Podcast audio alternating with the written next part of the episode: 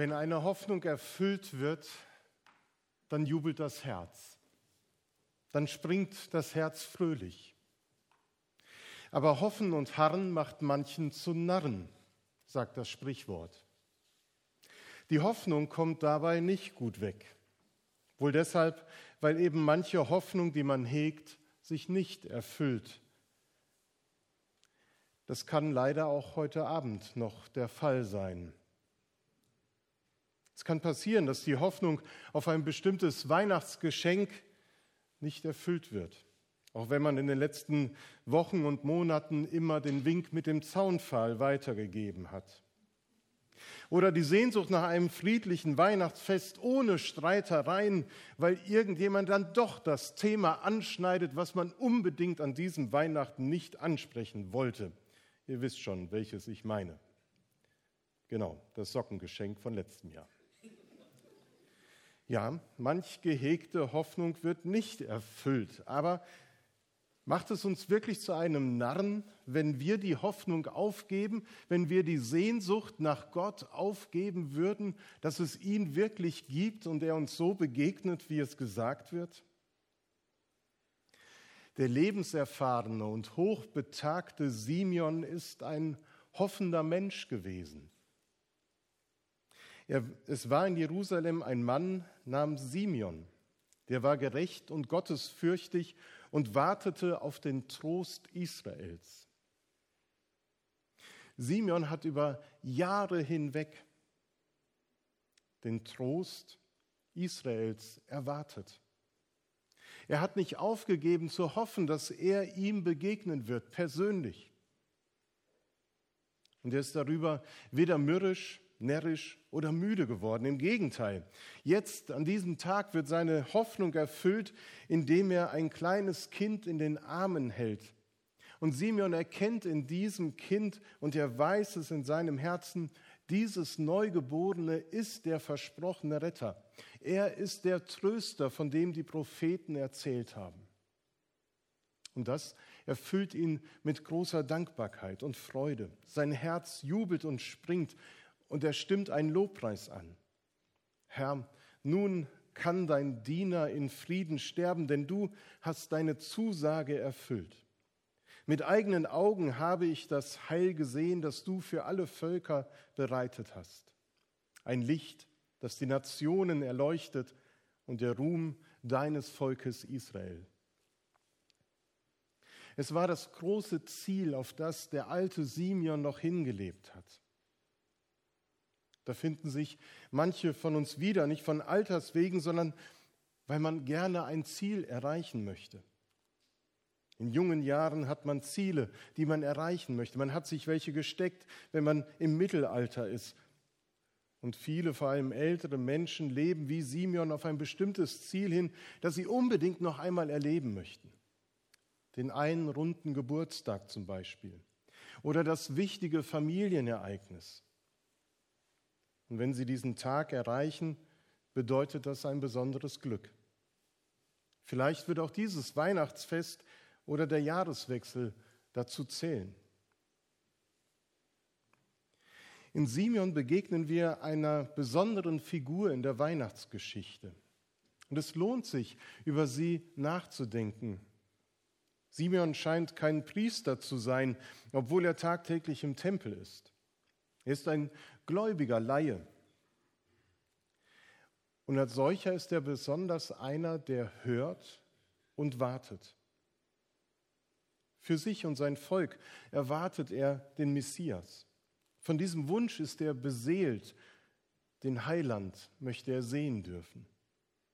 Und es scheint so, dass das seine einzige Sorge im Leben ist, dass er diesen Moment verpassen würde. Man fragt sich, ob ein hochbetagter Mensch nicht andere Sorgen haben müsste als diese eine. Aber mit dieser Lebenshaltung, die Simeon an den Tag legt, zeigt er uns, wie es gelingen kann, sich nicht von den unmittelbaren Alltagsnöten, die jeder Mensch hat, gefangen zu nehmen und große Hoffnungen aufzugeben, sondern durchzuhalten zu glauben, dass man es erlebt, was man hofft.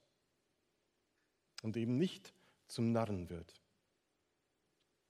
Die Hoffnung auf denjenigen, der uns aus dem Leid des Himmels Freud heben kann, aus dem Leid in des Himmels Freud heben kann und will. Das ist die Hoffnung, die Simeon hegt. Und er repräsentiert damit nicht nur die Hoffnung eines ganzen Volkes vor grauer Vorzeit, sondern nimmt uns heute in diese Hoffnung mit hinein. Denn die Begegnung mit dem Kind im Stall, mit Jesus, dem Messias, soll auch uns Zugang zu Gottes neuer Welt öffnen, die sich in Jesus ankündigt. Denn wenn Hoffnungen erfüllt werden, bedeutet das nicht immer, dass etwas zum Abschluss gekommen ist, sondern dieser Moment kann auch den Durchgang zu etwas Neuem bedeuten. Der Durchgang zu etwas Neuem. Dafür steht in besonderer Weise Simeon. Als er das Kind auf den Armen seiner Eltern erblickt, nimmt er es ihnen ab, stimmt einen wundervollen Lobpreis Gottes an und er sieht in dem Kind das angebrochene Reich Gottes. Und er wird Teil von diesem Neuen, was in dieser Welt eintritt. Er wird beschenkt mit dem, was Gott uns gibt, durch dieses Kind.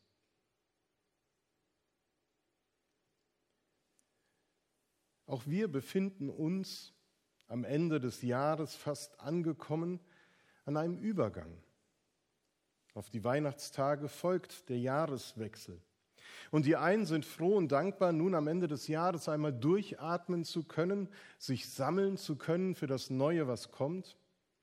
Viele nutzen die Zeit für einen Rückblick, für ein Resümee der vergangenen Monate. Die einen, die schauen erwartungsvoll auf das neue Jahr und hoffen, dass es besser wird als dieses. Und andere sind besorgt.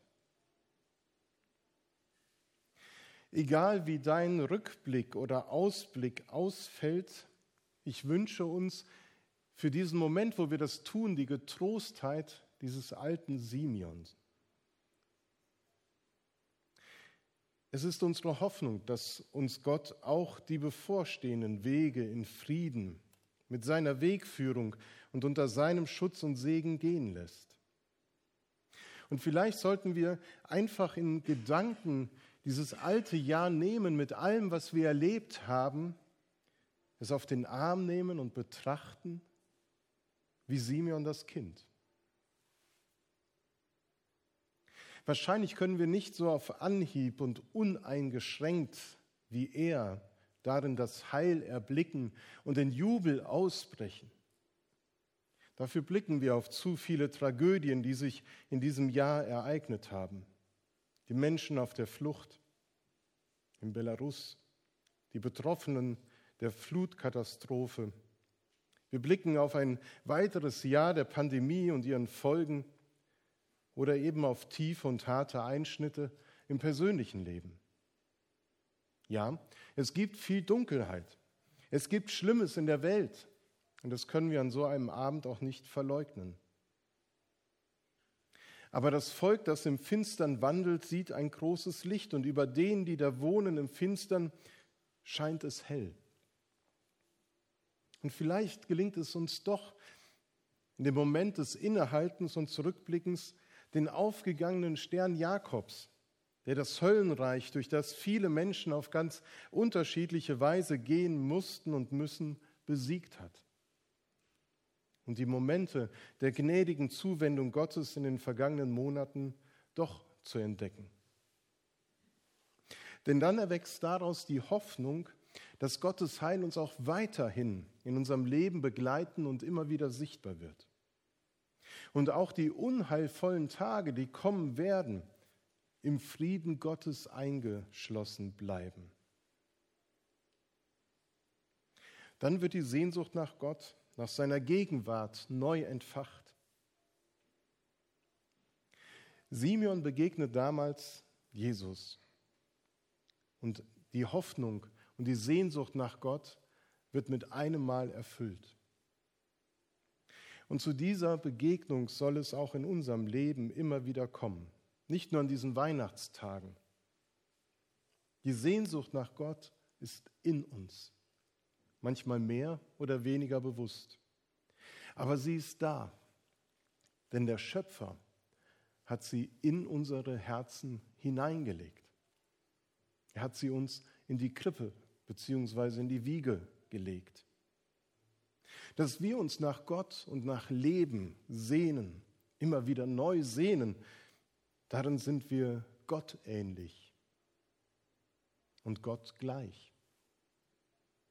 Denn das, was wir an Weihnachten feiern, ist die eine Sehnsucht, die erfüllt wird. Alle Sehnsucht, die wir in so unterschiedlicher Art empfinden können, fängt bei der einen Sehnsucht an nämlich der Sehnsucht, die Gott nach uns empfindet. Ja, Gott hat Sehnsucht. Und man kann sagen, alles beginnt mit der Sehnsucht, der Sehnsucht Gottes nach uns Menschen. Die Menschwerdung Gottes fing mit der Sehnsucht nach dem Menschen an. Vielleicht hören wir die ganze Geschichte von Weihnachten und der Menschwerdung Gottes schon zu sehr auf dem Ohr der Gewohnheit und der Tradition. Aber im Grunde ist das ein unglaublich atemberaubender Gedanke, den wir heute feiern. Wir feiern einen Gott, der Sehnsucht hat, der sich von seiner Sehnsucht bewegen lässt, zu uns Menschen hin. Nicht, weil er den Menschen braucht, sondern schlicht und einfach, weil er den Menschen liebt, so wie er ihn geschaffen hat. Und er sehnt sich nach ihm, weil er Heil und Leben für sie bringt. Er ist so sehr von sehnsüchtiger Liebe erfüllt, dass er selbst einer von uns wird. Geboren in einem Stall, angewiesen auf Nähe und Wärme, auf Fürsorge und Schutz. Gott kommt damit unserer Sehnsucht nach Leben und Liebe entgegen. Der Sehnsucht, sich in so vielen die sich so vielen Facetten zeigt. Die Sehnsucht nach einem Leben, das mehr verspricht als Jahresurlaub und irgendwann die Rente. Die Sehnsucht nach gelingenden Beziehungen, nach Freundschaften, nach Nähe, nach Trost und Geborgenheit. Die Sehnsucht nach einer Welt, die mehr Menschen Chancen zum Leben verspricht. Diese wunderbare Begegnung ist möglich. Das feiern wir heute. Das erinnern wir heute. So wie Simeon damals entdeckt hat, wer Gott ist, kannst du das auch tun. Und ich finde, dass Weihnachten ein triftiger Grund ist, dass unsere Sehnsucht anfängt, wieder nach oben zu treten, wahrgenommen zu werden und dass sie anfängt, Gott zu suchen. Der Mystiker Meister Eckhart hat dazu im 14. Jahrhundert auf ganz eigene Weise Mut gemacht. Er sagte, in dem Augenblick, in dem du bereit bist, geht Gott in dich ein, ohne Verzögerung, ohne zu zögern. Du musst ihn nicht eigens suchen, weder dort noch hier, denn er steht, er steht da und wartet, wen er bereit findet, wer ihm auftut und ihn einlässt. Denn er ist nicht weiter weg als vor der Tür deines Herzens. Du brauchst ihn erst nicht von fern her zu rufen. Er kann es kaum erwarten, bis du ihm auftust. Amen.